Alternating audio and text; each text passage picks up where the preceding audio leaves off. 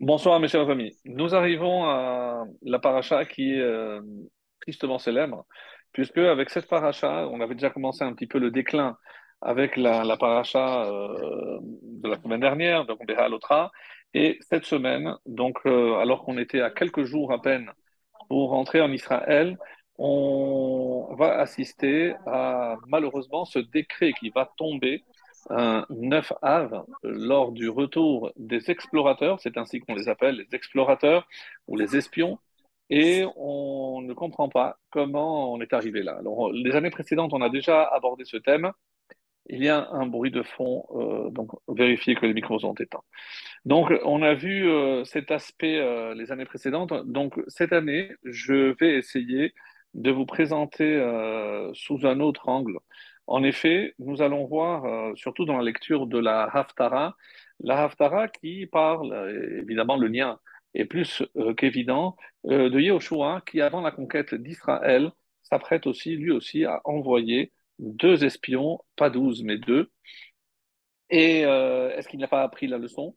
Est-ce qu'il n'a pas pris un risque énorme, comme on a vu dans cette paracha, lui-même faisant partie de ces douze explorateurs qui, euh, contrairement à, aux dix qui vont trouver la mort immédiate, lui et Caleb Ben Yefouné seront les seuls qui euh, survivront donc à cette épreuve-là. Et malheureusement, euh, c'est une épreuve, puisque ce 9 av, ou comme le rapporte le Midrash, vous avez pleuré pour rien, vous aurez une raison de pleurer. En effet, imaginez que chaque 9 av, tous ceux qui étaient âgés entre 20 et 60 ans devaient creuser leur propre tombe et euh, y dormir. Et le matin, il y avait 15 000 qui ne se réveillaient pas. Les années précédentes, on a parlé de ce chiffre. Est-ce que c'est 15 000 Est-ce que c'est 12 000 Est-ce que si ça tombait Shabbat, euh, alors on faisait quand même, etc. Donc, alors que c'est un décret qui est tombé la deuxième année, donc il n'y a pas 40 ans. Euh, ce, cet aspect-là peut, si ça vous intéresse, donc vous regarderez les, les cours des années précédentes. Quoi qu'il en soit, et ça tous les avis euh, concordent, pour dire que les derniers, c'est-à-dire la dernière année, en 2488, ces derniers 15 000 ou 12 000, peu importe le chiffre, mais euh, ces derniers ne sont pas morts. Ils se sont réveillés, ils avaient pensé dans un premier temps qu'ils s'étaient trompés de date, ils ont refait la même opération le 10, le 11, le 12, le 13 et le 14 au soir, lorsqu'ils ont vu la pleine lune, ils ont compris qu'ils avaient été pardonnés. Il faut, il faut couper les micros. Euh,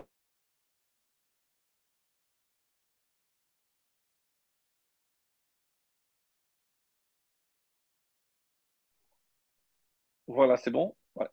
Euh, les derniers 15 000 donc euh, ont survécu et dans cette paracha, on va euh, effectivement voir comment ce décret va tomber, qu'est-ce qui s'est passé exactement, comment euh, et il y a un complément qui ne se trouve pas dans cette euh, paracha, qui se trouve dans Devarim. Où, rappelez-vous, euh, Moshe réunit le peuple et rappelle tous les événements qu'ils ont vécus ensemble pendant ces 40 années. Et alors là-bas, on voit que c'est le peuple qui a demandé à Moshe d'envoyer des explorateurs. Moshe a trouvé que c'était une bonne idée, il a demandé à Hachem, et c'est comme ça donc que la paracha commence. Dieu parle à Moshe et il lui dit Shelach lecha, envoie pour toi. Comme euh, Rashi ne manquera pas de le souligner, l'edartera. Si c'est ton opinion, alors fais-le. Eni ani eni. Mais sache que ce n'est pas un ordre.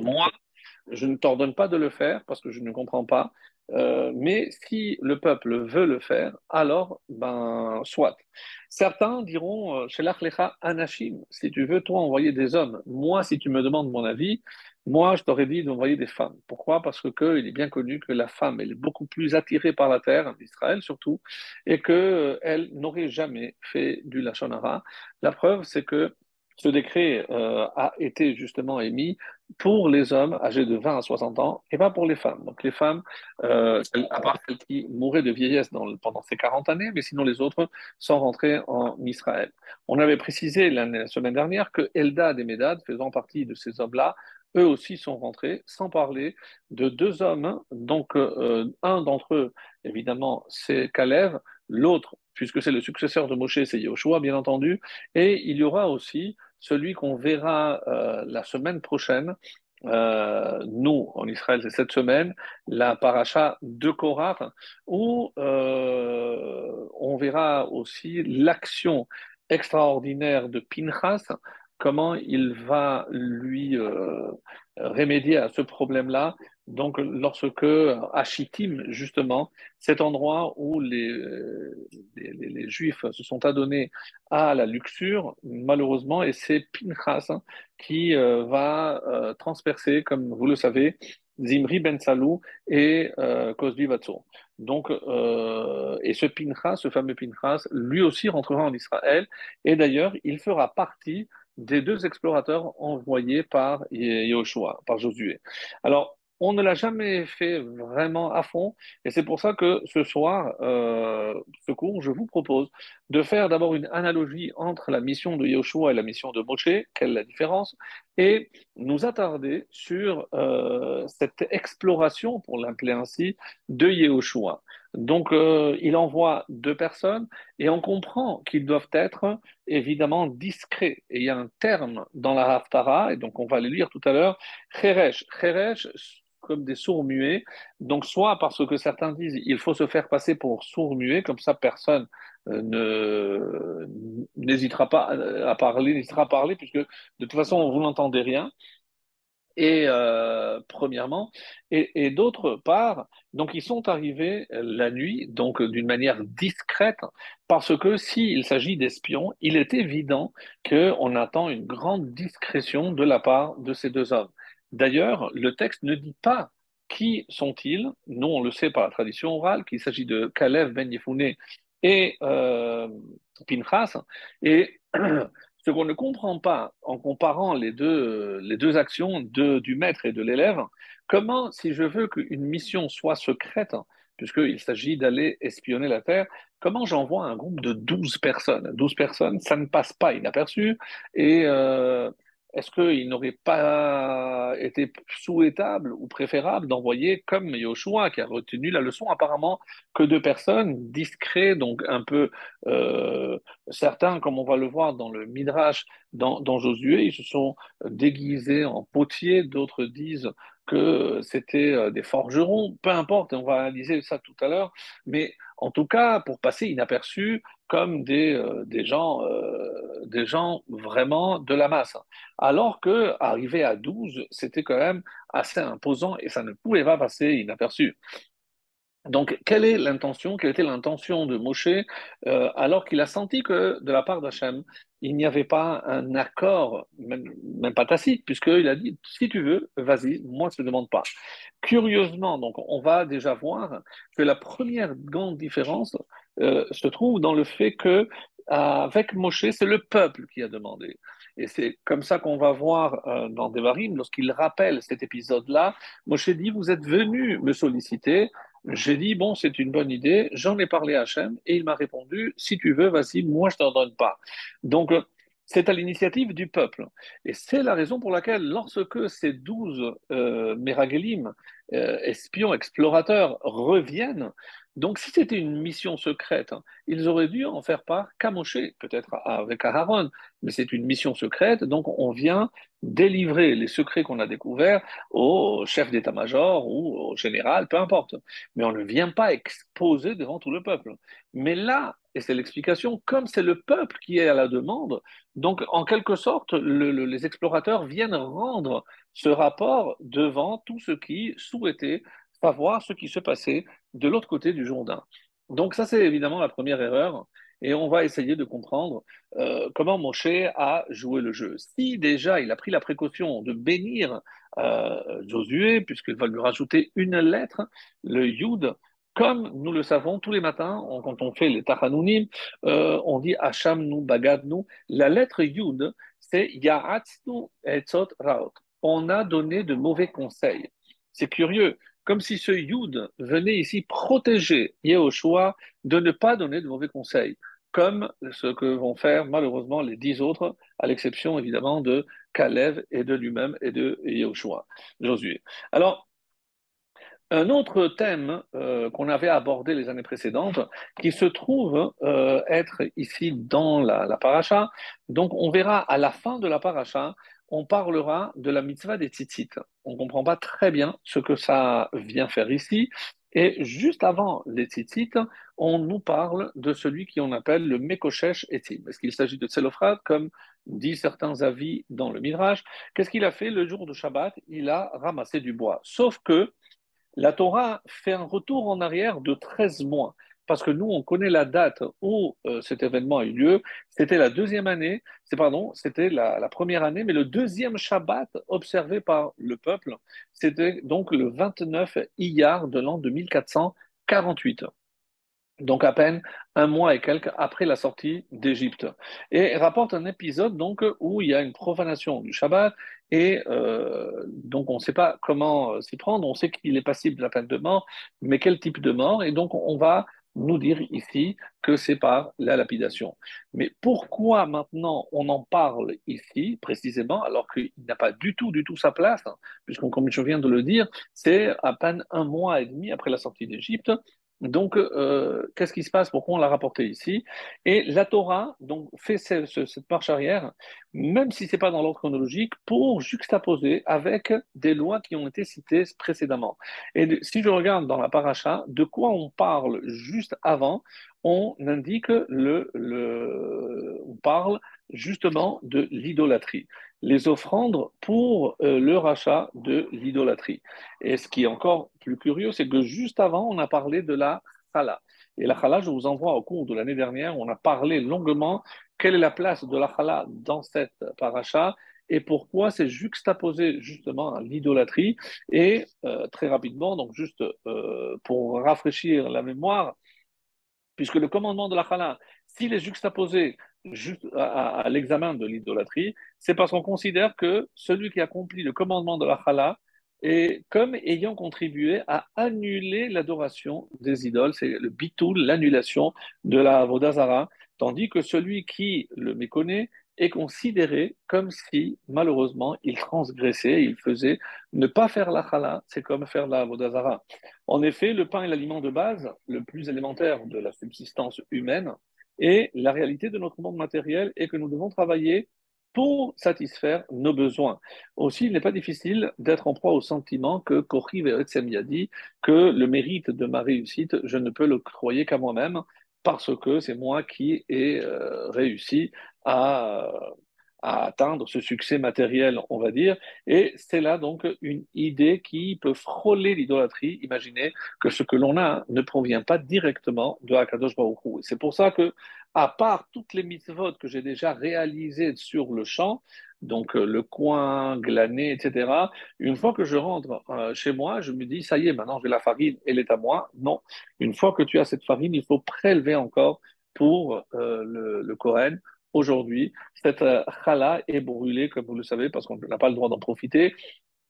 Et c'est curieux, alors que normalement ça fait partie, puisque euh, c'est comme ça que commence le texte, lorsque vous rentrerez en Israël, euh,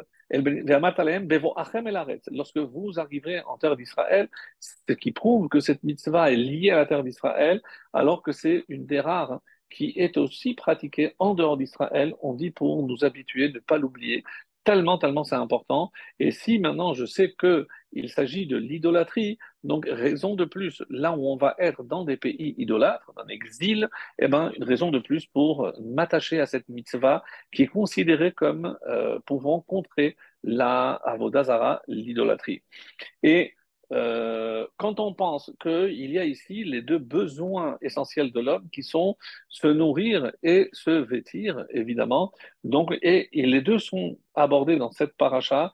Pour le vêtement, il s'agit de la mitzvah du tzitzit, et pour la nourriture, il s'agit de la chala. Et dans les deux, donc, il y a cette mitzvah de la chala pour l'un et de tzitzit de mettre ses franges au bout de nos habits pour euh, ce qui concerne les hommes et euh, l'habillement.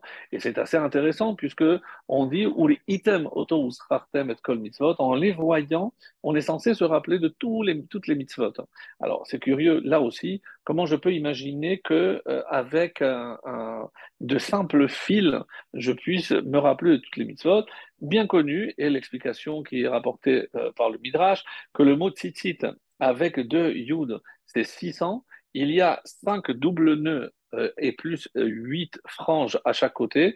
Donc 5 plus 8, c'est 13, plus le mot tzitzit qui fait 600, c'est 613. Donc je me rappelle de tous les commandements. Donc je peux dire, euh, par exemple, cela. Mais comme vous le savez, je prends quatre franges que je plie et avec un fil qui est plus long, j'entoure tous les autres. Comment je fais ces tours-là? Donc je fais 7, 8, 11 et 13. Et c'est assez intéressant parce que euh, ça donne 39 au total.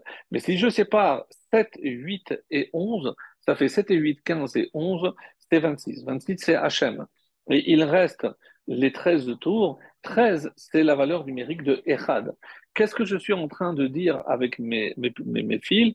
Hachem, Echad. Hachem, 26, Echad étant, mais c'est Echad, la valeur numérique, c'est 13. Donc c'est très intéressant. C'est que finalement, je suis en train de dire que chaque fois que je mets filine, je, comme le schéma, je témoigne que Hachem est un. Donc c'est incroyable et je comprends donc l'importance de, de cette mitzvah. Par ailleurs, lorsque je fais la somme 13 plus 26, c'est 39. 39, et je retombe sur le fait que 39, ce sont les travaux interdits. Et on a dit que juste avant, c'était le Mekoshesh Etim. Et pourquoi cette juxtaposition Là encore, parce que le tzitzit me protège de la profanation de Shabbat. Et de la même façon que celui qui fait Shabbat, c'est comme s'il respectait toute la Torah, mais celui qui ne fait pas Shabbat, c'est comme s'il transgressait toute la Torah. Avec le tzitzit, c'est une réparation. Parce que quand je suis protégé, et eh bien comme ça, je serai à même de faire toute la Torah. Et comment je le sais? Parce que lorsque je sais que je regarde les quatre coins, donc il y a, comme je l'ai dit tout à l'heure, huit fils. Les quatre sont tournés, donc il y a huit. Huit fois quatre, c'est 32. 32 en hébreu, c'est lamed bet. Lamed bet, c'est 32. 32, donc les 32 tours. Mais lèvres, c'est aussi le cœur. Mais lèvres, c'est aussi la dernière lettre de la Torah et la première lettre de la Torah. Lamed, c'est Israël, c'est par le Lamed que se termine la Torah, et Bet, Bet, c'est Bereshit, c'est par le Bet que commence la Torah. Donc, je m'enveloppe de, du talit, et c'est comme Kol Mitzvot, et donc c'est comme si j'étais euh, de la fin jusqu'au début, donc je reprends toute la Torah, c'est comme si j'étais enveloppé de toute la Torah, de toutes les mitzvot de la Torah.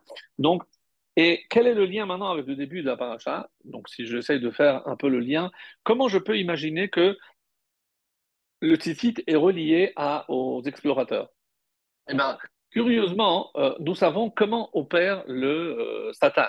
Le Yetzerara, qu'est-ce qu'il fait normalement? Ro'a, donc je vois l'objet de la faute, Ralev chomed, le cœur désire, et et le, corps, le corps pardon, va donc lui fauter. Mais c'est dans ce sens-là, donc euh, je, je, vois, donc je désire, le cœur désire, et ensuite, malheureusement, donc euh, je, risque de fauter. Mais quand je regarde ce qui est dit dans, les, euh, dans le paragraphe des titites, l'otatourou, ne vous déviez pas, ne, ne suivez pas, donc là, on a inversé après vos cœurs et après vos yeux. Mais là, comme je viens de le dire, ça aurait dû être inversé. Comment je fais passer le cœur avant les yeux? Et on dit que ça c'est une allusion aux explorateurs. Pourquoi? Parce que pour des raisons euh, qu'on ne va pas forcément détailler, mais les explorateurs, eux, déjà en rentrant en Israël, avaient déjà une idée. Donc, et cette idée, c'est de on verra par exemple de prolonger la vie de Moshe. Donc, euh, il voulait souhaiter, il savait que donc en rentrant en Israël, Moshe allait mourir et eux, ils voulaient qu'il vive le plus longtemps possible. Donc, ils sont allés déjà avec dans le cœur un sentiment qui n'était pas positif. Et c'est pour ça que lorsque quelqu'un a déjà une arrière-pensée, pour ainsi dire, ce que je vais voir sera en fonction de ce que j'ai déjà ressenti. Donc, et euh, Comment, comment, mes amis, c'est tellement vrai ça pour la terre d'Israël. Si je viens en Israël, et encore une fois, c'est pas pour faire de la promotion, de la publicité, mais il est évident qu'en Israël, il y a des choses qui sont difficiles. Et en Israël, euh, tout n'est pas aussi simple, les Israéliens, bien Nara, eux aussi sont difficiles. Donc, le fait de s'adapter, il faudra beaucoup d'efforts, beaucoup de temps. Mais quelqu'un qui vient déjà avec des arrière-pensées où je vais jamais réussir à m'intégrer, mais je ne réussirai jamais à apprendre l'hébreu, etc., etc. Donc, on vient déjà avec dans le cœur des sentiments négatifs. Et alors, qu'est-ce qui va se passer? C'est que dès que je vais porter mon regard sur ce qui m'entoure, forcément, je verrai tout noir et tout d'un mauvais œil. Pourquoi? Parce que j'ai déjà des arrière-pensées. Alors que, et c'est pour ça qu'en concernant l'Israël, il faut faire très attention. Ça, c'est aussi une des fautes des explorateurs. Alors, mais vous savez, parce qu'on le fait souvent, nous, on aime bien monter à l'origine. quelle est l'origine? Comment on est arrivé là?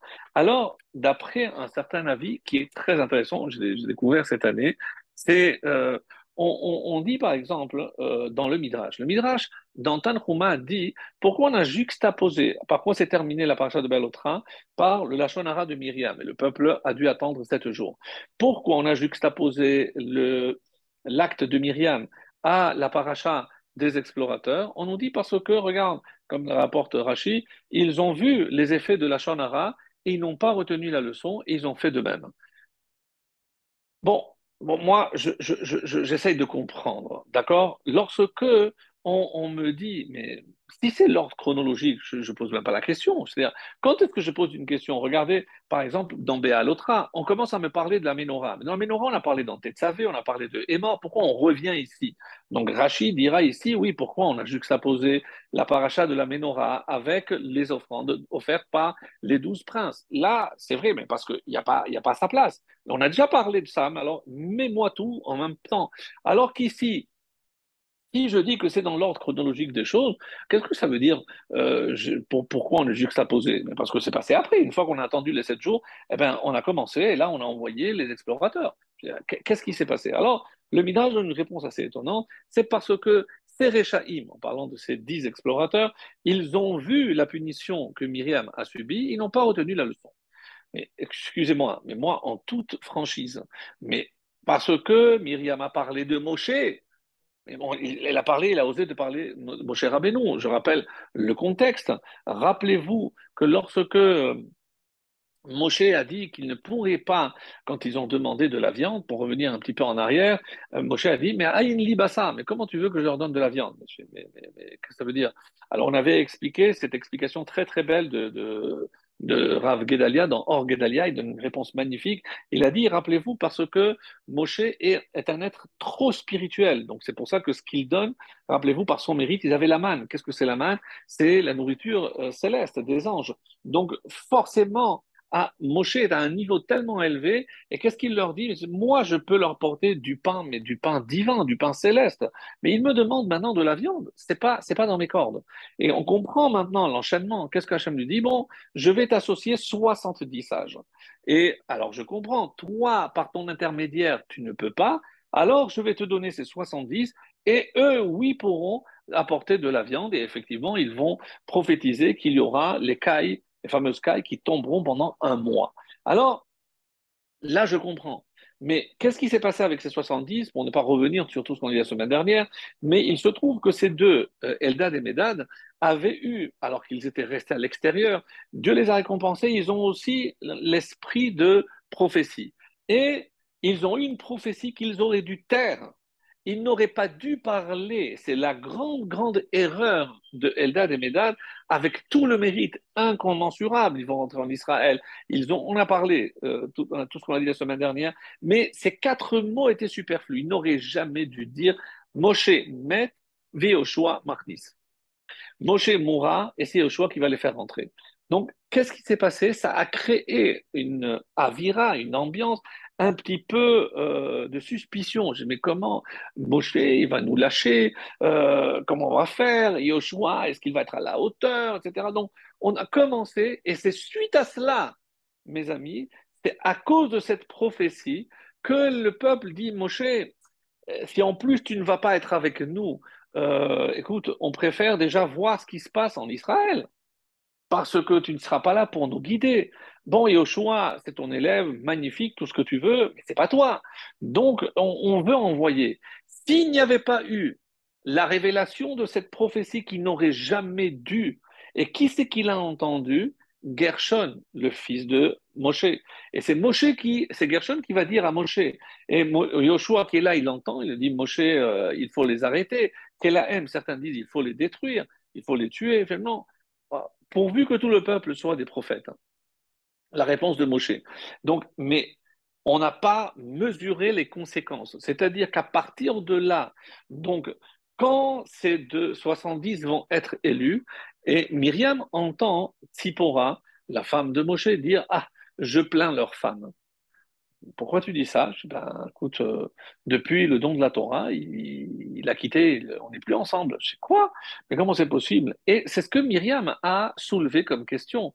Donc, et, et cette Sipora, elle a dit ça en toute candeur. Elle a dit, euh, pauvres les femmes, si elles vont, ils vont être des prophètes au, même titre que Moshe, je plains leurs femmes parce qu'elles devront se séparer.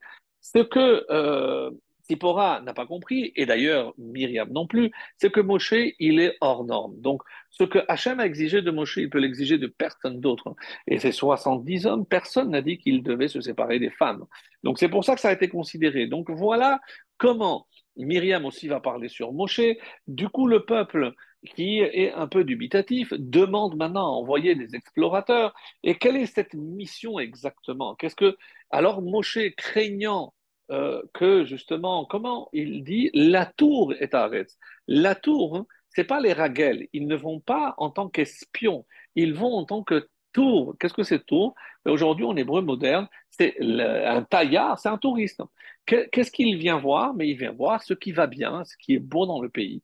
Donc, au début, ça commence magnifiquement bien. Ils reviennent avec des fruits magnifiques, etc. Donc, ils, avaient, jusqu'à un certain, une certaine mesure, ils ont accompli vraiment la mission à la lettre. Mais là, ils se permettent de rajouter à ce que Moshe n'avait pas posé comme condition, ils n'avaient pas, ils ont outrepassé, et non seulement ils rapportent ce qu'ils ont vu avec leur vision des choses, mais ils se permettent de tirer des conclusions. Et là, comme on l'avait expliqué. Mais est-ce que c'est pour autant qu'il mérite la mort? Non. Mais pourquoi dans cette paracha on va encore parler de Avodazara Parce que au final, qu'est-ce qu'ils disent? Donc ce peuple est plus puissant, mimenu, c'est que nous, mais que lui. C'est-à-dire même Hachem ne pourra pas. Quel est le, problème ici? N'oubliez pas, c'est que eux jusqu'à présent, ils vivaient à un niveau miraculeux. Lema la teva. Donc ils sont au-dessus de la nature, le pain, tout, tout, ce qu'ils ont vécu. Mais ils savaient qu'en rentrant en Israël, alors c'est pour ça d'ailleurs qu'ils étaient un peu dubitatifs. Je mets là, euh, sans Moshe, donc du coup, Aaron, Myriam, les trois vont mourir, plus d'eau, plus de protection et plus de nourriture. Mais comment, comment vous voulez? Alors, il faut voir ce qui va se passer. Comment on va s'en sortir si on doit redescendre à euh, une, on va dire, une situation qui dépend, ou on dépendra entièrement de la nature. Donc, on veut savoir justement quelle est la nature de cette terre pour savoir si on pourra y faire face. Dans le désert, c'était clair et net qu'aucun être humain ne peut survivre. Donc là, c'est sûr qu'il fallait intervention divine avec les miracles dont on a parlé. Mais une fois qu'on va être en Israël, est-ce que ça suffira? Est-ce qu'on va être à la hauteur de vivre selon le mode de la nature, le mode naturel. C'était ça ce qui les, qui les préoccupait. Donc, pour le Midrash Tanhuma, donc quand est-ce que, euh, rappelez-vous, on a dit que le 20 Iyar, le nuage s'est levé, donc ils ont commencé à marcher, et pendant trois jours, ils ont marché, donc le 20, le 21, le 22, ils ont, demandé, ils ont, ils ont demandé de la viande, c'était, je fais la chronologie, ils ont demandé de la viande, c'était donc le 22 et oh, Dieu leur dit, vous allez avoir pendant un mois, donc du 22, euh, du 22 Iyar jusqu'au 22 Sivan, donc, et là, la Shonara de Myriam, donc c'est le 22 Sivan, ils vont rester sept jours pour l'attendre, donc on est le 29 Sivan, donc on est la veille du mois de Tammuz. Et 40 jours après, donc c'est comme ça qu'on retombe sur ce calcul. Donc, quel est euh, le jour de leur retour? Ben, 40 jours plus tard, c'est tout le mois de Tammuz plus euh, les 10 jours de Av, donc 9 euh, jours exactement, puisque c'est le 29 qu'ils sont partis. Donc, exactement, ils sont revenus le 9 Av. Et c'est ce 9 Av, malheureusement, qui restera dans les annales comme cette date fatidique. Donc, ils savaient quelle est la, la, punition pour la Hara, mais comment on va comparer du Lachonara sur un homme comme Moshe, déjà, avec euh, Etim Va'avanim, comme dit le Midrash Mais on parle ici de quoi? De pierre et de, de, de, Etim Va'avanim, des pierres. et, du bois, des arbres. Mais on parle de la terre, de la Shonara, on ne va pas comparer ce Lachonara, c'était la question. Donc, Eretz Israël, il faut savoir, mes amis, c'est comme ça que ça rapporté dans le Midrash. Eretz Raviva à. C'est la terre bien aimée par Hachem. D'ailleurs, le texte, la Torah le dit. Les yeux d'Hachem sont sur cette terre du début de l'année jusqu'à la fin. Il n'y a pas un jour par an où Dieu détourne son regard de cette terre exceptionnelle. Et c'est parce que c'est une terre qui lui est chère et il l'a donnée à, au peuple qui lui est cher, c'est-à-dire au peuple d'Israël. Et comme l'expliquait le Rav Kook d'une manière très plus qu'évidente, il dit, mais le, propre d'un peuple, d'une nation, c'est la langue, la culture, mais c'est la terre. C'est-à-dire qu'il euh, n'y a pas de, France sans la terre de France, les Français sans le, français, sans la France, donc les Américains avec les États-Unis, etc. Donc chaque peuple a euh, forcément sa terre. Donc qu'est-ce qui se passe avec le peuple juif? Eh bien, la terre d'Israël, c'est la terre du peuple juif. Donc c'est vrai que pendant 2000 ans, on a erré et on s'est retrouvé aux quatre coins du monde, c'est vrai, mais il n'en reste pas moins que pendant ces presque 2000 ans d'exil, on n'a jamais oublié Jérusalem, on a toujours prié vers Jérusalem. Chaque année, après avoir célébré le Seder, on dit Hashana, Bashana, Ba'a, Birushalayim, l'année prochaine à Jérusalem. Donc, on n'a jamais quitté cet objectif qu'était la terre d'Israël et avec euh, Jérusalem. Et c'est pour ça mettre en cause la, légitimité de la terre par rapport à ce peuple, c'est comme si on portait atteinte à Hachem directement. On avait parlé l'année passée, on avait dit que finalement, ils ont aussi fait du, de la Vodazara. On avait parlé parce qu'ils Nitena roche, on a parlé par rapport au ce terme de roche qui exprime essentiellement de la Vodazara, mais ici, porter atteinte à la terre. C'est comme porter atteinte directement à Hachem et c'est considéré comme de la Vodazara. Et c'est ça qui est grave et c'est pour ça qu'il méritait de mourir. C'est comme ça qu'on dit. Donc, par rapport à Mimenu, on a déjà parlé de tout ça. Donc, et tout a commencé avec ces quatre mots malencontreux de Eldad ou Medad. Et voilà comment les choses, malheureusement, se sont euh, enchaînées. Et euh, le Midrash rapporte euh, le langage de Tzipora Umlalot malheureuses seront ces femmes-là. C'est dans, un terme vraiment très très dur.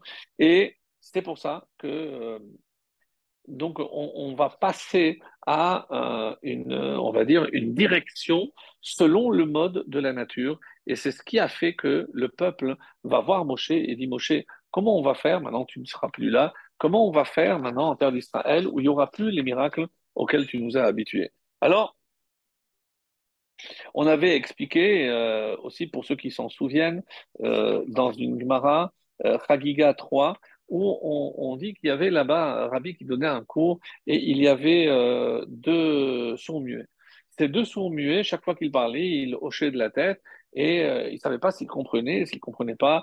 Et on dit, c'est il l'aimait, donc deux muets. Et euh, à un moment donné, Rabbi, il a prié pour qu'ils se guérissent, et ils ont guéri, et il, les a interrogés, et la Gemara a dit qu'ils étaient baki, experts dans la Torah écrite, Torah orale, tout. Ils avaient tout retenu, c'était des gens vraiment exceptionnels. Et le Ben Yoyada, le Ben Ishraï, dans un commentaire donc de, des anecdotes du Talmud, eh ben, il nous dit qui sont ces deux Illémim Il les met Aleph Lamed, c'est les deux premières lettres de Eldad, même Yud, c'est les deux premières lettres de Medad.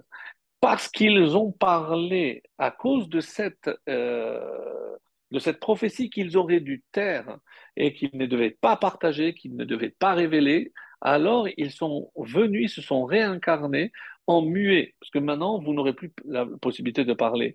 Qui est Rabbi? On dit que c'est une des, parties de, de l'âme de Moshe Rabbeinu. Et donc, comme si Moshe voulait pardonner, ils sont revenus pour se faire pardonner, et Rabbi, qui est, on a dit Moshe, donc a prié pour qu'il soit pardonné et qu'il récupère la parole.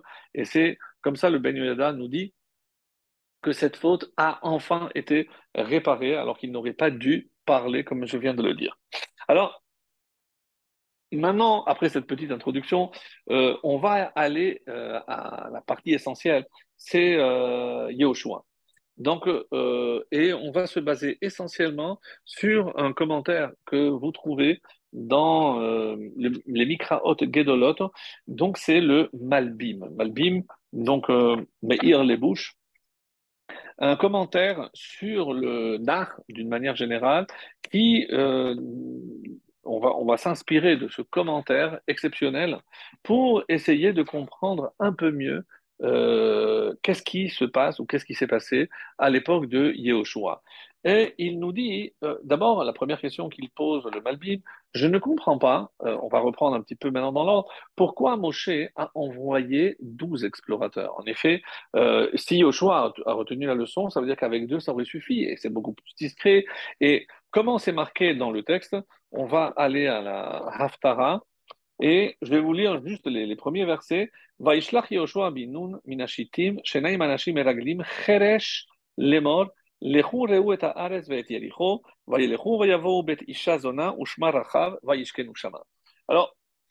les, questions, donc les commentateurs disent que sur ce, premier verset, c'est un verset, il y a pas moins de 30 questions. Donc on ne va pas toutes les faire, je vous rassure, mais vous allez comprendre que non seulement ça va nous permettre de faire le lien avec la paracha de Shelach Lecha, mais au final, ça va être pour nous également un enseignement extraordinaire, je l'espère en tout cas, comme on le fait toujours, et qui va nous permettre de mieux nous préparer à la période qui nous attend. Et bon, je laisse un petit peu le, suspense. Hein. Donc, nous savons exactement quel jour Yehoshua a envoyé les explorateurs. Quel jour, et on, connaît même le jour de la semaine. Oui, bon, c'est pas pour faire des devinettes, mais je vous lis d'abord la traduction. Euh, fils de Noun, a envoyé depuis Shittim. Quelle importance de, savoir d'où on envoie. Donc, bon, on peut dire que c'est là où il campait euh, depuis le début de l'année. D'accord. Deux hommes, on ils ne seront pas cités, donc, comme on vient de le dire, on sait que c'est Kalev et Pinchas, comme des espions Cheresh, des espions secrets. Et en disant, écoutez bien, quelle est la mission? Allez voir le pays, et Haaretz, donc en général et mais centrez votre euh, attention essentiellement sur la première des grandes villes qu'on va rencontrer, que nous devons conquérir, c'est la ville de Jéricho, Jéricho. Et en effet, lorsqu'on regarde les cartes, on sait que la ville de Jéricho est la première grande ville qu'on rencontre, et c'est pour ça qu'à l'intérieur des frontières de la terre d'Israël, elle est également aussi la, ville la plus fortifiée. Il est écrit que nul ne pouvait sortir ni rentrer.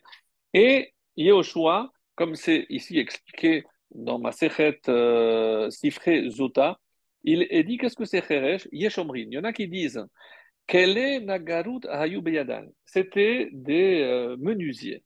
Des menuisiers. Donc, euh, ils travaillaient le bois. Est Kadarut D'autres disent non, c'était Kadarut, c'était des forgerons.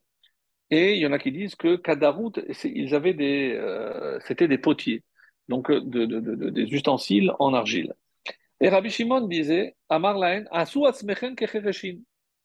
et vous allez vous faire passer pour des sourds muets. Donc trois opinions, comme c'est rapporté, donc c'est dans les micro Gedolot, et c'est pour ça qu'on dit, euh, faites-vous passer ou feindre euh, une surdité afin que tout le monde va parler devant vous sans se méfier, puisqu'ils savent que vous êtes sourds muets. Et ils se sont dirigés vers la ville de Jéricho et ils sont arrivés chez une aubergiste. On est toujours dans le premier verset. Et attention avec cette traduction aubergiste, parce que certains disent que c'est aussi une prostituée, puisque le terme de zona, Rashi euh, dira, c'est un des, des connus, euh, que, qui dit que euh, qu'est-ce que c'est euh, zona, isha zona, mocheret mine mezonot. Donc c'est comme ça que Rachid dit, elle vendait de la nourriture, donc une aubergiste. Mais dans d'autres commentaires disent non, c'était une prostituée. Et on, va y revenir. Nommé Rachav, et là, Vaishkevu Shama, et ils ont dormi là-bas, donc ils ont pris leur gîte là-bas. Après, donc, comment ça s'est su, comment ça a été rapporté, et euh, ils vont devoir euh, être cachés, et combien de temps ils vont rester cachés, combien ils vont repartir, quand est-ce qu'ils vont repartir? La question qui se pose, que, que le Malbi me pose, je ne comprends pas.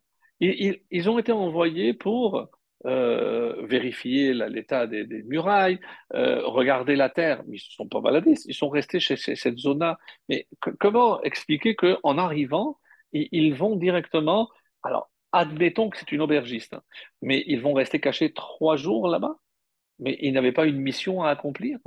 Ils sont allés visiter quelque chose, ils ont vu euh, de quoi étaient euh, composées les armées, les défenses de la ville, mais ils n'ont rien fait. La mission était incompréhensible. Ça, c'est les questions que pose le Malbim, mais vraiment d'une manière très, très, très dure, parce que euh, c'est incompréhensible. Il, il dit, et comment Yoshua annonce au peuple, attention, dans trois jours, on va y aller. Mais attention, tu ne sais pas combien de temps ils vont rester là-bas. Et qu'est-ce qu'ils vont. Tu n'attends pas. Euh, puisque personne n'était au courant de cette mission, contrairement à Moshe. Mais, mais attends de voir le, résultat des, des, courses, quoi. Qu'est-ce qui, qu'est-ce qui, qu'est-ce qui va être dit euh, en tant que. Et Yoshua, il s'y connaît, il a fait. C'est lui qui a. Euh, offert cette opposition à Amalek, donc il, est rompu, disons, aux, aux méthodes de bataille, mais et nous, nous connaissons la suite, c'est encore pire. Parce que comment la ville de Jéricho va tomber? Ni par l'épée, ni par les flèches, mais en sonnant le chauffard. Donc, encore une fois, alors c'est encore plus incompréhensible. Alors, qu'est-ce qu'ils sont allés faire, ces deux À part s'exposer, mais qu'est-ce qu'ils sont allés faire? Si, si, de toutes les façons, et ce n'était pas en vue d'une bataille, il n'y a pas eu de bataille, il n'y aura pas de bataille. Donc c'est incompréhensible. Pardon.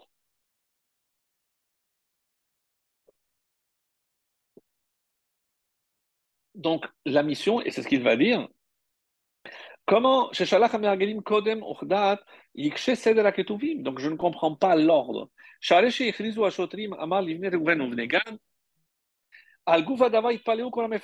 Tous les commentateurs s'étonnent. Mais je ne comprends pas comment il a euh, osé envoyer des Meraglim. Qui Meraglim Garmou, Bechia les Dorot, il a, il, a, il a la mémoire courte, il a vu comment ça s'est soldé par un échec cuisant avec un décret euh, qu'on a vu dans la paracha. Et Moshe l'a fait parce que le peuple l'a forcé. Et c'est pour ça que lui a demandé à Hachem mais comment, après cette chute et ce malheur qui est, qui est survenu après, comment Yoshua fait ça de sa propre initiative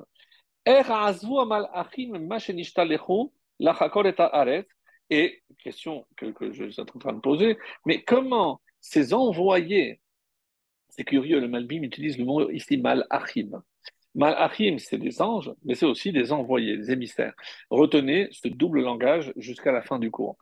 Mais pourquoi ils ont été envoyés? Ils ont oublié leur mission.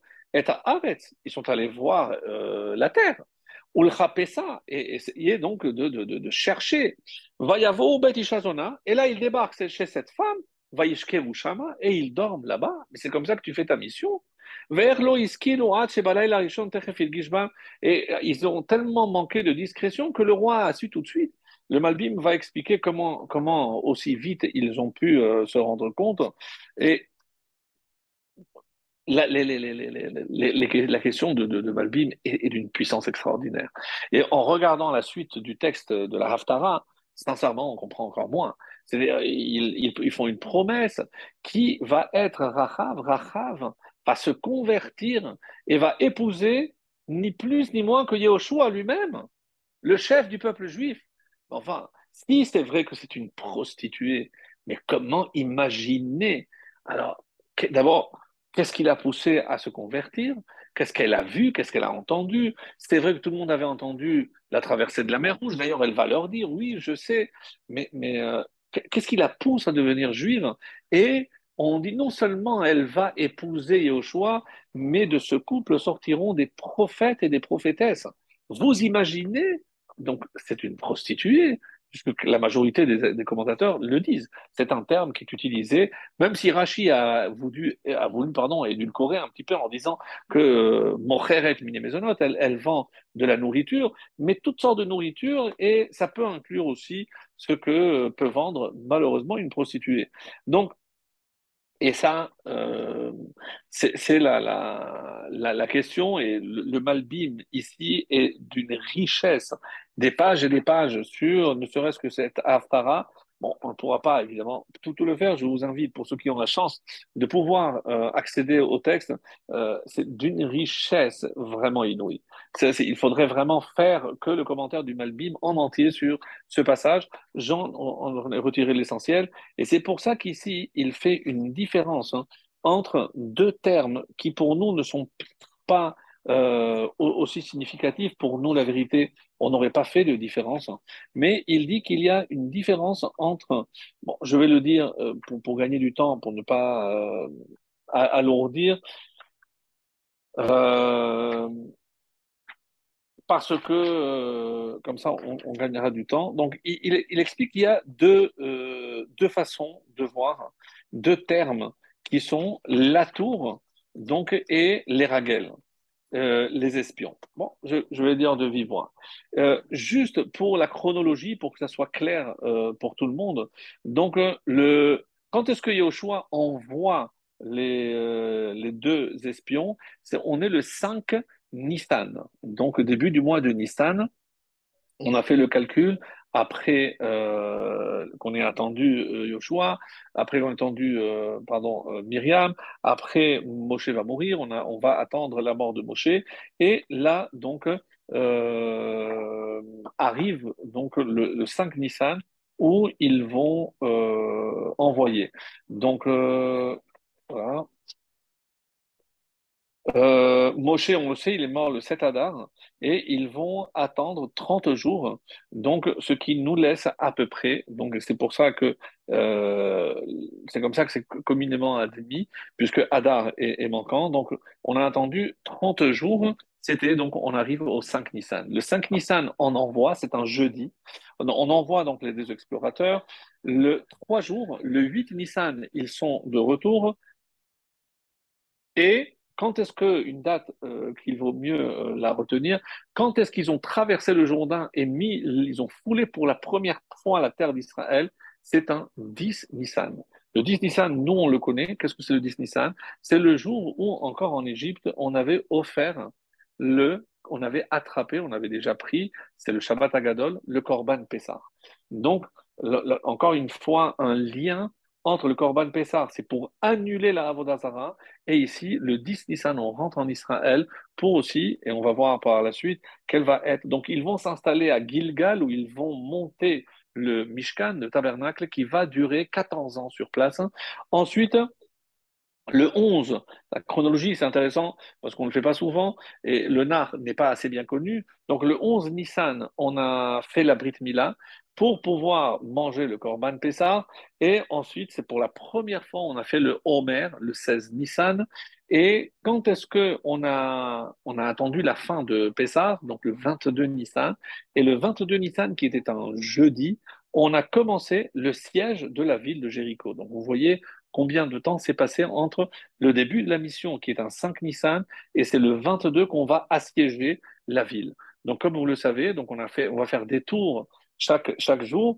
Et c'est un dimanche, le dernier jour, donc le septième jour, c'est un Shabbat.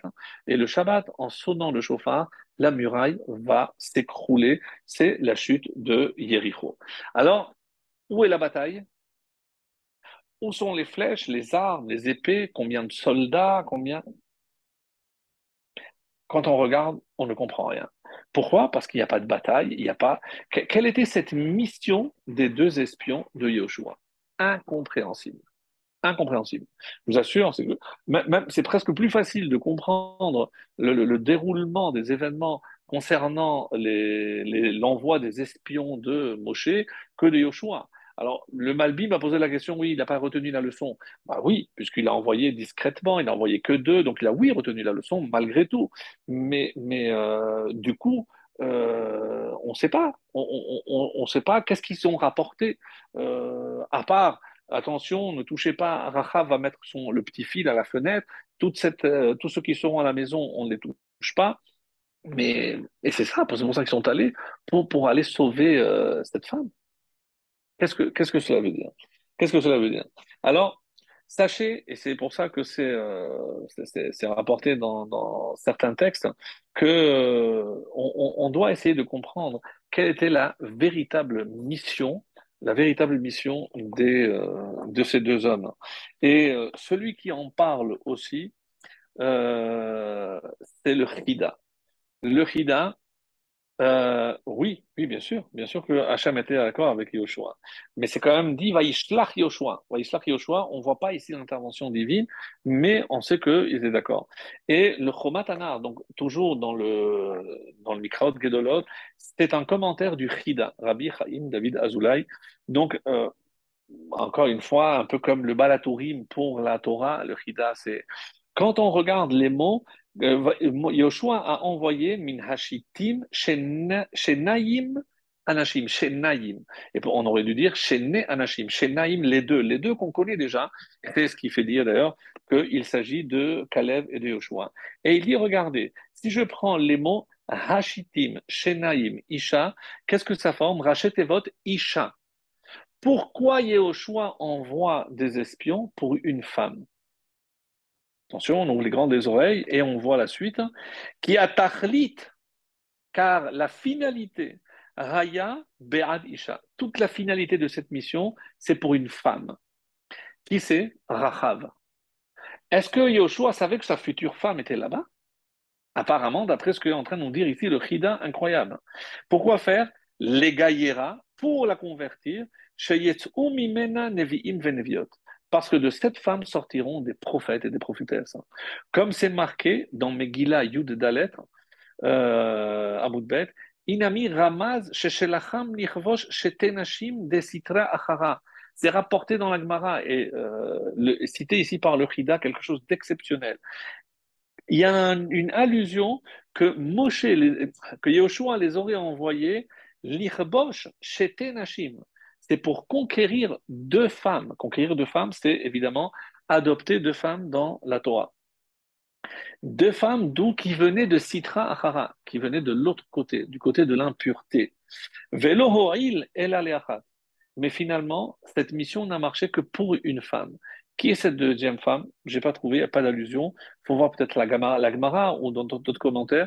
Comme c'est marqué dans le Sefer Be'er Yitzhak à la Haftarot, à Yensham, et là-bas, il explique Vezeremes rachet evot isha. Pourquoi donc tout ça? C'est pour nous dire que toute cette mission ne vise qu'une seule chose, c'est quoi? Isha, cette femme.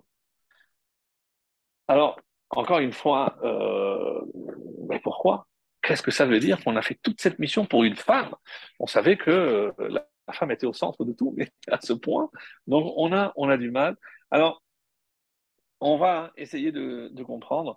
On vient de, dire euh, que pourquoi on, envoie de Shittim? On avait posé cette question et euh, il y a des, avis qui nous disent, par exemple, Rabbi Yonatan Epeshutz, qui dira pourquoi de Shittim? Car, pourquoi? Parce que Yoshua savait que le peuple juif avait fauté à Shittim. On le verra dans quelques parachiotes, rappelez-vous, lorsque les, filles de Shittim, donc à la fin de Balak, lorsqu'on n'a pas réussi à, euh, à maudire, Balak n'a pas réussi à maudire, donc il dit, mais envoie euh, des filles de, de, et qu'est-ce qui a marqué? Donc c'est le chapitre 25, comment commence le texte? Vayeshev Israël Beshitim. Et le peuple s'est installé, s'est établi à Shittim, qui est dans les plaines de, de Moab, et Ha'am. Le peuple a commencé à s'égarer, à s'adonner à la débauche. Ou à Shittim. Donc c'est à Shittim que le peuple a fauté. Alors, l'explication de certains de nos commentaires nous disent pourquoi c'est une confiance excessive, à savoir, une fois qu'ils avaient euh, atteint un tel succès face à des rois moréens que le, butin a été euh, colossal, ils avaient pillé, donc ils, ils, ont malheureusement, ils ont réduit le sens de la retenue. Et c'est très intéressant euh, c'est comme ça que c'est euh, rapporté par le, rabbi dans l'écoute Sichot. Il nous dit quelle était la faute ici? C'est un manque de retenue. Lorsque on est dans l'abondance, dans le succès, etc., avec dans l'euphorie, donc il y a ce manque de retenue qui peut amener l'on à la débauche, comme ça a été le cas ici à Shittim, donc dans la paracha de Balak que nous lirons bien plus tard. Alors, Rabbi Nathan Epeshutz nous dit pourquoi Shittim, parce que qu'est-ce qu'il voulait faire Yehoshua? Il voulait réparer ce qui s'était passé à Shittim. C'est pour ça qu'ils sont à Shittim et il l'envoie peut-être pas de, du lieu de Shittim, mais de ce qui s'était passé à Shittim.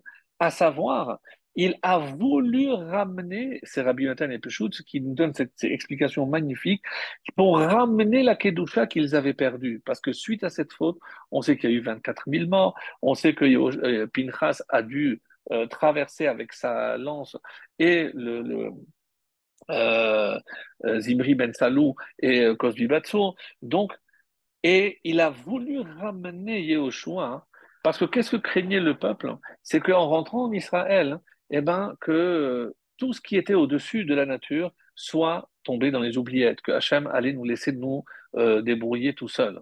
Et qu'est-ce qu'il a voulu nous faire comprendre? Grâce à cette mission de Yehoshua, c'est bien ce que ça veut dire, il a réussi à restaurer la Hanhaga, la conduite divine, l'Ema Laminateva. Vous voulez voir que même en Israël, il y a aussi cette notion de miracle, eh bien, vous n'allez pas toucher une flèche un arc et une épée. Vous allez faire, vous allez sonner le chauffard. Vous allez sonner le chauffard et la muraille va s'écrouler. Et alors, incroyable, je dis, mais donc finalement, toute la mission de ces deux explorateurs, on va revenir, pourquoi Yoshua et pourquoi, Yoshua a choisi Kalev et, euh, et, Pinchas Qu'est-ce qu'ils avaient de si particulier?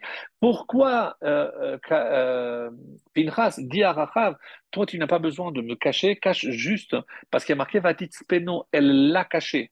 Pourquoi? On dit que euh, l'explication du Midrash, c'est que Pinchas pouvait eh, se faire invisible.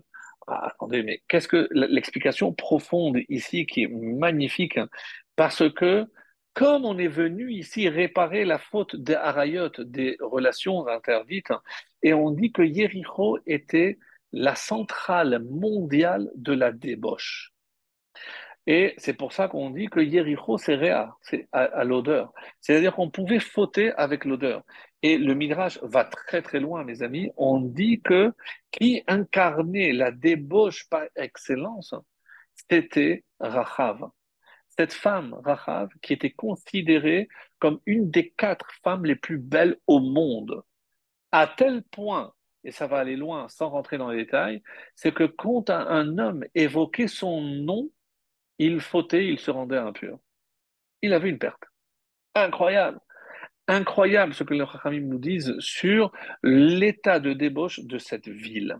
Alors, on comprend encore moins mais comment une femme pareille qui incarne, elle, elle, elle, est, vraiment la représentante de la débauche par excellence. Hein.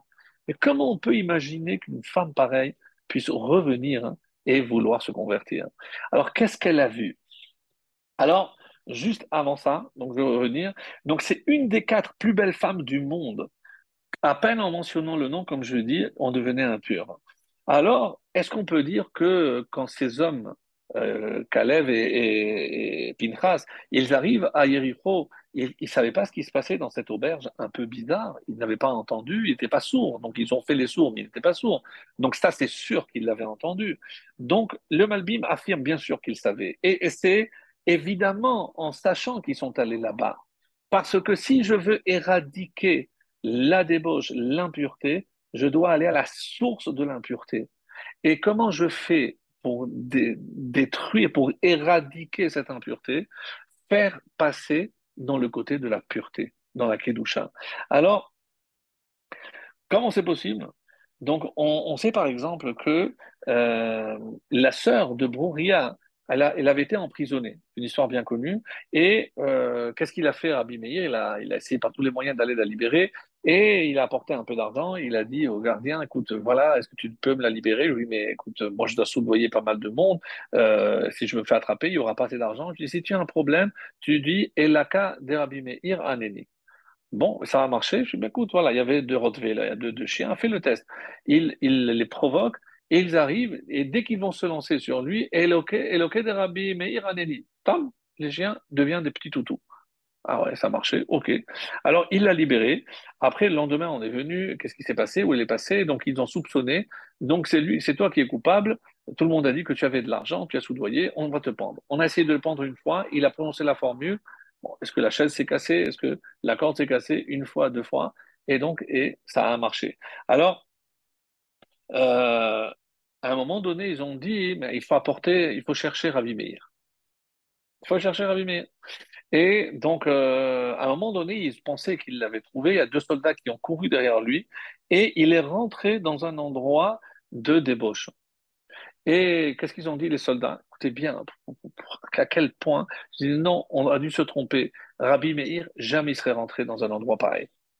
Alors, que c'est pour sauver la vie? Il y en a qui disent qu'il y a une autre version qui dit que non, il y avait un, un gros, euh, une grosse casserole avec du cochon euh, ou du sanglier, et euh, il a rentré le doigt pour goûter, et on dit qu'il a rentré un doigt, mais il a sucé un autre. Donc eux, ils ont vu de loin, ils ont dit non, mais s'il a goûté, c'est sûr que c'est pas lui. Donc, qu'est-ce que, qu'est-ce que ça veut dire? Que quand on va dans un endroit de débauche, donc il faut être Rabbi Meir, il faut avoir une force surhumaine pour surmonter les forces qui se trouvent à cet endroit-là. Mais on comprend, mes chers amis, que c'était le but de leur mission. C'est éradiquer cette touma en réparant par la Kedusha. Lorsque cette femme, Rachav, a vu le comportement de Certains disent que Myriam était déjà morte, euh, mais quand elle a vu, c'était des malachim. C'est comme ça que ça s'est rapporté. Le, le, Malbim dit que la force dont ils ont fait preuve, c'était des anges. Et comment le Malbim a dit, un malachim, pas simplement dans traduit émissaire, mais c'était mamash des anges pour tenir dans un endroit où c'était les forces les plus impures qui étaient en jeu. Et donc, ces deux hommes étaient des malachim. Et quand elle a dit, mais vous, vous êtes d'Israël, mais il existe un peuple avec une force qui peut vous faire retenir devant ce que moi je représente. Si c'est ainsi, je veux faire partie de votre peuple. C'est ce comportement, et en voyant, vous comprenez que des fois, par un kiddush Hachem extraordinaire, on peut bah, récupérer une âme aussi puissante que celle de Rachav, qui épousera ni plus ni moins que le successeur de Moshe, le chef spirituel du peuple juif, et qui avec lui donneront des dynasties. Alors il y en a qui disent qu'il n'a pas eu d'enfants, oui, il n'a eu que des filles, et ces filles qui donneront après, et de deux sortiront des prophètes. Mais c'est incroyable. Alors, Moshe, donc, s'était laissé. Alors, c'est pour ça que le Malbi m'explique qu'il y a deux façons de, de, quand euh, le, différence entre voir et voir, si vous voulez. Quand on dit la tour, voir, il dit que, comme un touriste, il voit ce qui est beau. Euh, mais lorsque c'est un méragel, un espion, donc il voit les faiblesses, il voit, par exemple, combien d'armes, l'épaisseur de la muraille, etc. Donc, je, c'est pas la même chose. Et qu'est-ce qu'il est dit dans le texte? Kalev et, euh, et qu'est-ce qui a marqué? Minhatarim, eux qui sont allés, ils sont restés fidèles à leur mission. Eux, ils devaient rendre visite. Visite, donc j'ai vu les, des choses magnifiques et rapporter ce qu'il y avait de positif. C'est tout ce qu'on leur a demandé. Donc, ce n'étaient pas des vrais espions. C'est pour ça, ça répond à la question pourquoi 12, etc. Pourquoi ils n'ont pas cherché à faire? Parce que comme des touristes, ben, on est allé, on a, commencé à se visiter, on a, on a vu. Donc, comme un touriste ferait. Euh, sans, appareil photo, certes, mais, on voit les, les, chutes, on voit les cours d'eau, on voit les, les, belles choses. Et donc, c'était ça ce qu'il était censé euh, retenir et euh, voir. Alors, contrairement, donc eux, ils, ils, ont basculé de la tour de visiter à Meragelim, alors que ce texte, ce mot n'apparaît pas.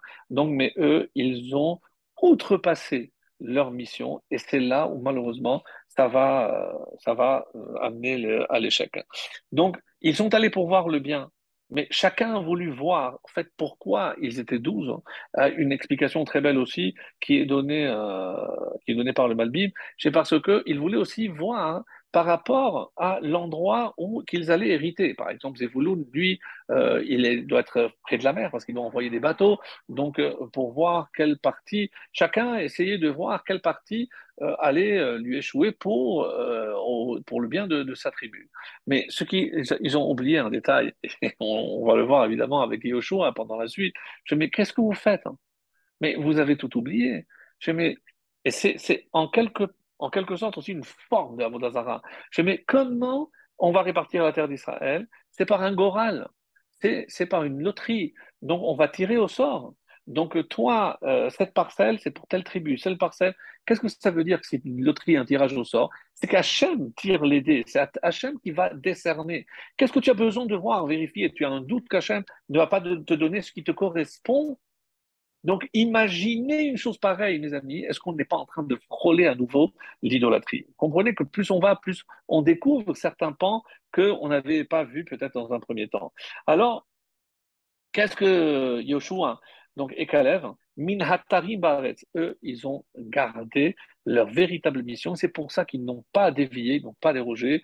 Et malheureusement, et, euh, nous dit, d'ailleurs, pourquoi euh, certains disent que c'était euh, c'était des potiers. Qu'est-ce que c'est des potiers? Donc on a dit que c'est des, ustensiles en terre cuite, en argile. Et on sait par exemple par rapport à l'impureté que la terre cuite ne peut de rendre impure que par rapport à l'air. Pourquoi? Parce que même si euh, l'ustensile touche un, aliment impur, l'instrument, l'ustensile en terre cuite, en argile, ne devient pas impur. Pourquoi? Parce qu'il n'a aucune valeur intrinsèque. Quand est-ce que ça devient impur? C'est lorsque on l'utilise comme un keli, comme un ustensile, c'est-à-dire lorsque quelque chose rentre à l'intérieur, à ce moment-là, il devient impur. Et qu'est-ce que je dois faire avec l'ustensile? Je dois le briser. La seule, le seul tikkun pour euh, un ustensile en terre cuite, c'est le briser. Et qu'est-ce que le Sfatemet nous dit ici? Une, une idée magnifique. C'est-à-dire, eux, ils ont compris pourquoi? Parce que nous, on n'a aucune valeur. Nous, on est comme des ustensiles. Donc, on s'annule complètement. On n'a pas notre avis à donner, contrairement à ce que vont faire les, les, euh, envoyés par Moshe. Donc, eux, l'analogie est magnifique du Sfatemet, dit, eux étaient comme véritablement ce pot en argile qui n'a aucune valeur, et eux savaient qu'ils n'avaient aucune valeur. Donc, eux, ils n'allaient pas mettre en eux quoi que ce soit. Ils allaient juste rapporter ce qui était. C'est comme ça que le Sfatemet dit, Retenez que de vous, vous n'avez rien. Vous n'êtes que des simples émissaires. Alors, on vient de dire que Yericho, donc c'était le centre mondial de la débauche. Comme ça, c'est marqué. Shel Eret Israël, tout ce qui avait d'impur sur la terre d'Israël était concentré à Yericho. Et on dit que les 70 nations avaient une maison secondaire à Yericho. Nous savons qu'il y a les sept rois, les sept peuples, cette peuplade d'Israël, à Yévoussi, à Kenaani, etc. Donc, ces sept peuples, au fait, donc, représentent les 70 nations et toutes ces nations étaient représentées à Yericho. Donc, vous imaginez cette concentration, qu'est-ce qui se passait au niveau de la débauche dans une ville pareille? Et le mégalé à Moukot, justement, nous dit dans 200, euh, ce qu'il y a 200, 250e, 240e, Ram. Là-bas, il dit que en, en Israël, il y a sept peuples et que tous les rois sortent de ces sept peuples. Donc il y a 70 nations, donc 70 rois, et ils sortent de ces peuples-là. Et que c'est le Mekor Atouma, c'était la source de toute l'impureté, était à Yericho. Et où était le summum de cette impureté? Tenez-vous bien, dans la maison de Rachav. La maison de Rachav, c'était le summum de l'impureté. Et comme a dit le Chida que ces deux explorateurs, et vous comprenez comment ils ont été choisis, d'une pureté extrême. Pinchas a déjà prouvé pourquoi il n'avait pas besoin de se cacher, parce que lui, il, il avait été confronté déjà lors de l'épisode avec Zimri, donc il les avait transpercés. Donc lui, il a prouvé comment il était zélé face à la débauche donc il n'avait pas besoin d'être caché. Lui, il avait déjà fait ses preuves. Et Caleb, oui, il faut le cacher, il faut le, le protéger, en quelque sorte. Et vous allez voir qu'est-ce que c'est caché. Donc, comment je peux conquérir l'endroit de plus grande impureté en apportant la plus grande pureté, la sainteté, la Kedusha? Ces hommes étaient d'une Kedusha exceptionnelle. Pinchas était un Kohen. Donc, les Kohanim, Kedushim chez l'âme Israël, donc, et c'est pour ça que qu'est-ce qu'on va prendre pour tourner autour, pour lutter? On va apporter la Kedusha. On va prendre sept contre ces sept forces de la Touma, contre ces sept peuples. Et quand est-ce que ça va tomber? Le septième jour. Qu'est-ce que c'est le septième jour? Le jour du Shabbat. Et de quoi a parlé la paracha? Le septième jour le Shabbat. La sainteté du Shabbat qui protège le peuple juif contre toute forme de déviation. Et encore une fois, même dans le titre, il y a une allusion aux 39, les 39 travaux de Shabbat. C'est le Shabbat, comme c'est marqué à maintes reprises. Plus que, que le peuple a gardé le Shabbat, c'est le Shabbat qui a gardé, qui a protégé le peuple juif. Donc si on savait ça, mes amis, vous ne pouvez pas imaginer à quel point les juifs couraient pour apprendre les halakhot de Shabbat, pour respecter le Shabbat comme il faut.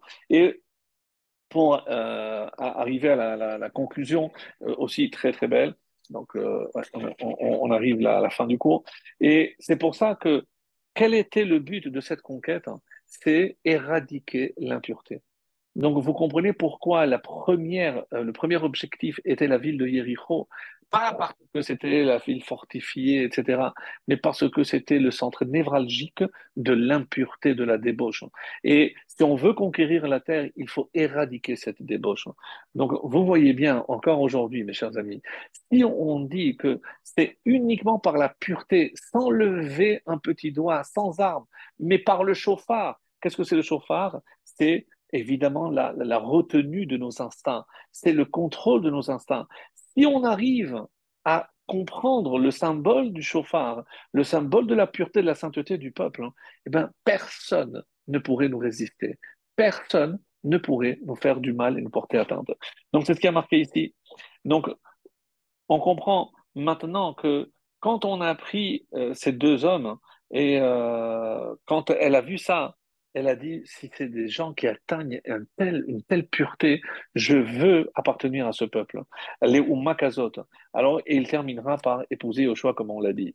Et euh, un, enseignement euh, magistral de Rabbi Shimshon d'Astropola, Astropoli, certains, qui est aussi rapporté par le Chida. Qu'est-ce qu'il a dit, Moshe, en les envoyant?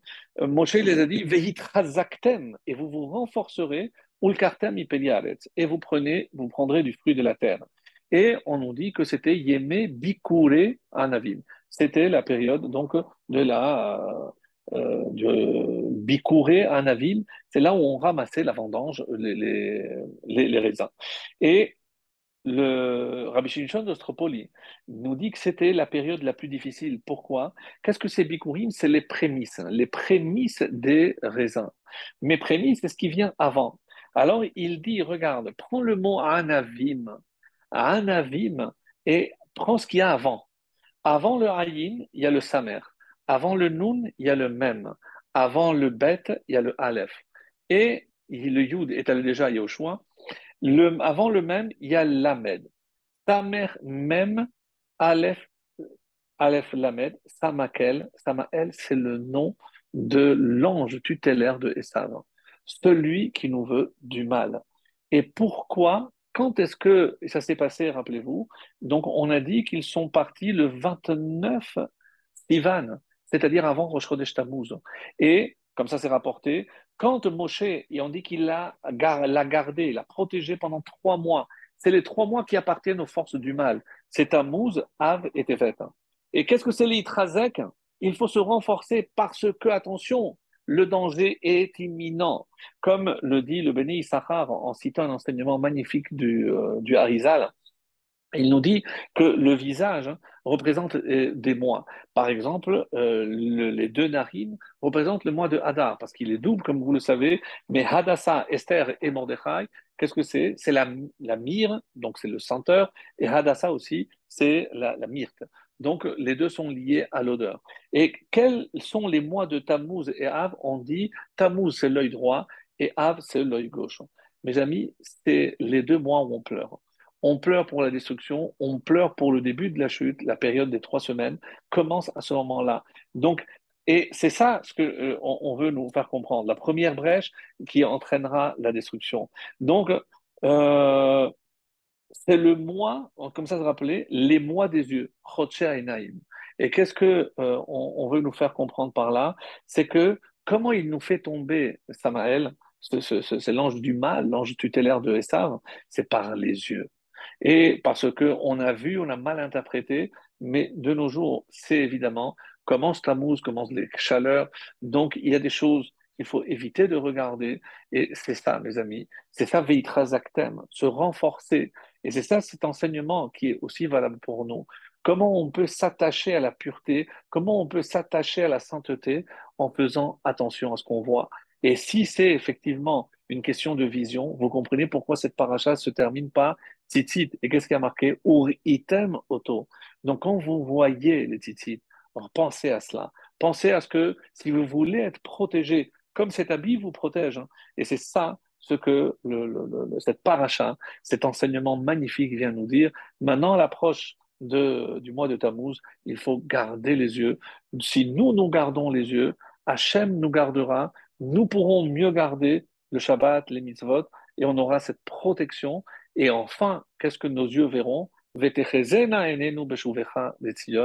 nous, on verra, si Dieu veut, le retour de la Shekhinah à Tzion, à Jérusalem.